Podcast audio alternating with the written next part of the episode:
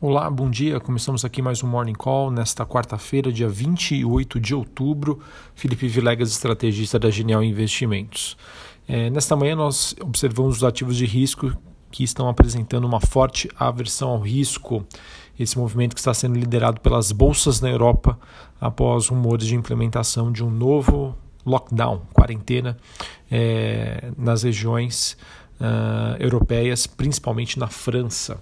Então, como consequência disso, as bolsas lá na Europa estão caindo ao seu menor nível em cinco meses. E também a gente observa esse, esse movimento de baixa, observando os futuros norte-americanos. Ativos de proteção, como títulos do Tesouro Americano, dólar e iene, são procurados nessa quarta-feira. E o índice de volatilidade, o índice do medo, o VIX, sobe para o maior nível é, desde junho.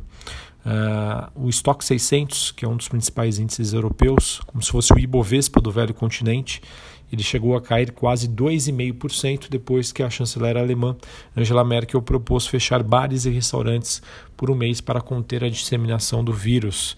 E a gente teve o presidente francês Emmanuel Macron se preparando para anunciar restrições mais duras a, e as internações hospitalares belgas disparando aí para um nível recorde, ultrapassando o pico alcançado no mês de março.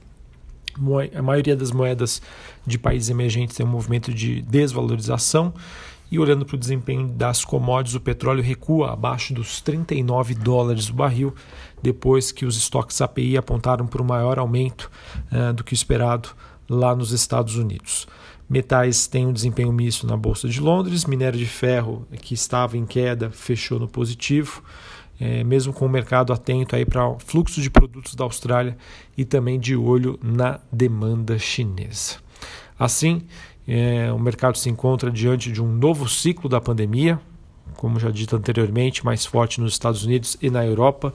E por mais que esse novo ciclo seja menos letal uh, do que o anterior, uh, digamos que uh, o mundo aprendeu a lidar, de certa forma, com tratamentos mais robustos e medidas de prevenção de mais fácil implementação. E é inevitável que o crescimento econômico seja afetado à frente. Assim, no curto prazo, acredito que os, os desafios devem continuar bem grandes eh, e o viés do mercado, por enquanto, deve ser mega, ne, mais negativo.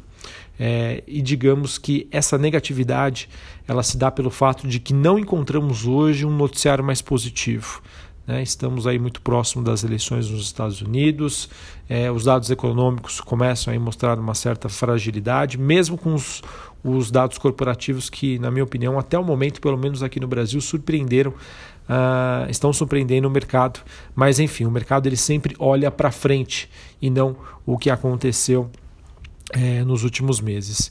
E assim a gente pode dizer que depois de uma parada brusca da economia entre os meses de fevereiro e abril, a gente teve sim essa recuperação em V, é, de abril a agosto, agosto, né, que acaba de certa maneira refletindo aí um pouquinho do terceiro trimestre, que é o que está sendo repercutido no mercado hoje, mas de setembro para frente uh, a gente espera que essa recuperação econômica aconteça de maneira heterogênea né? ou seja, com essa nova possibilidade dessas quarentenas na Europa, vai ficar muito difícil para o mercado precificar é, os rumos da economia global daqui para frente.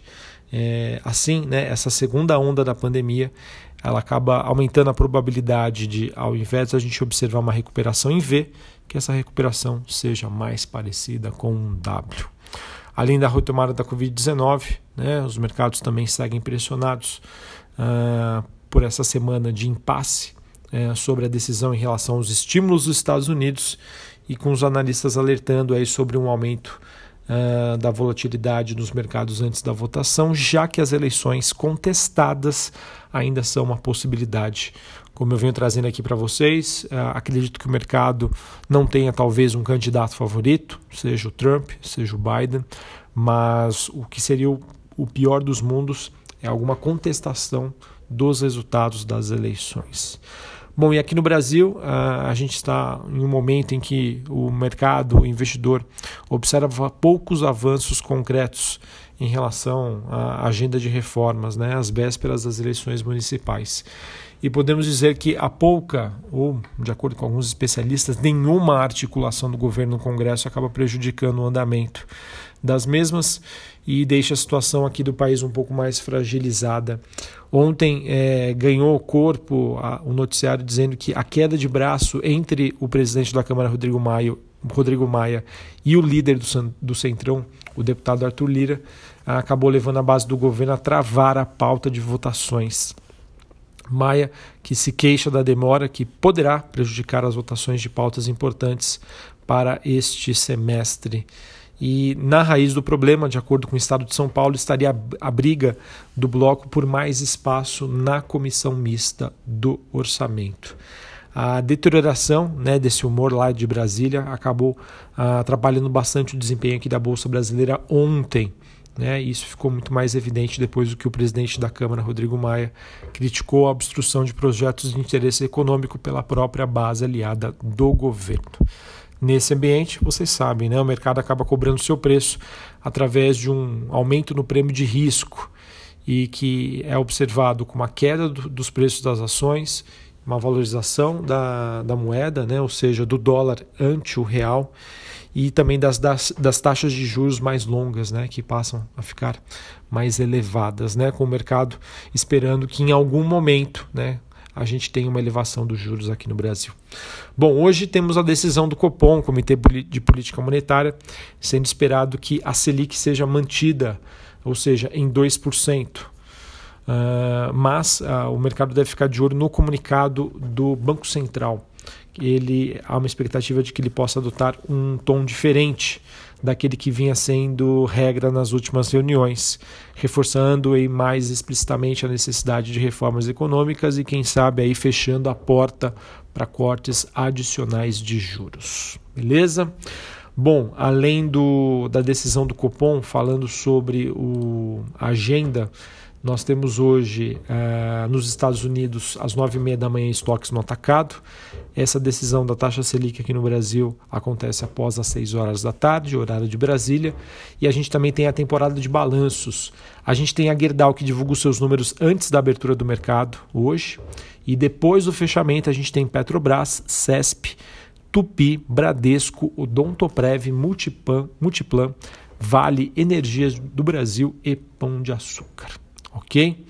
Bom, em relação às empresas que já divulgaram os seus números, os seus dados, a gente teve a Cielo que superou as expectativas do mercado, hein? A Cielo que divulgou um lucro líquido de 100,4 milhões de reais, é, veio um número acima do consenso. Receita líquida operacional também, é, 2,88 bilhões e o EBITDA é, teve aí uh, um volume de 480 milhões de reais. Lucros, receitas, EBITDA, EBITDA, potencial de geração de caixa acima do que o mercado esperava. A Cielo que afirmou que as provisões adicionais para perdas que foram estabelecidas desde o início da pandemia aqui no Brasil, elas devem ser mantidas até a conclusão aí dos impactos do vírus. Tá? A decisão ela é motivada pelo fato de que a companhia ainda tem uma forte dependência do consumo nacional e, consequentemente, dos volumes de transação. Então, a princípio, é, é bem difícil, né? A gente sabe que Cielo está num momento complicado, o mercado sempre olha para frente, mas os números foram positivos.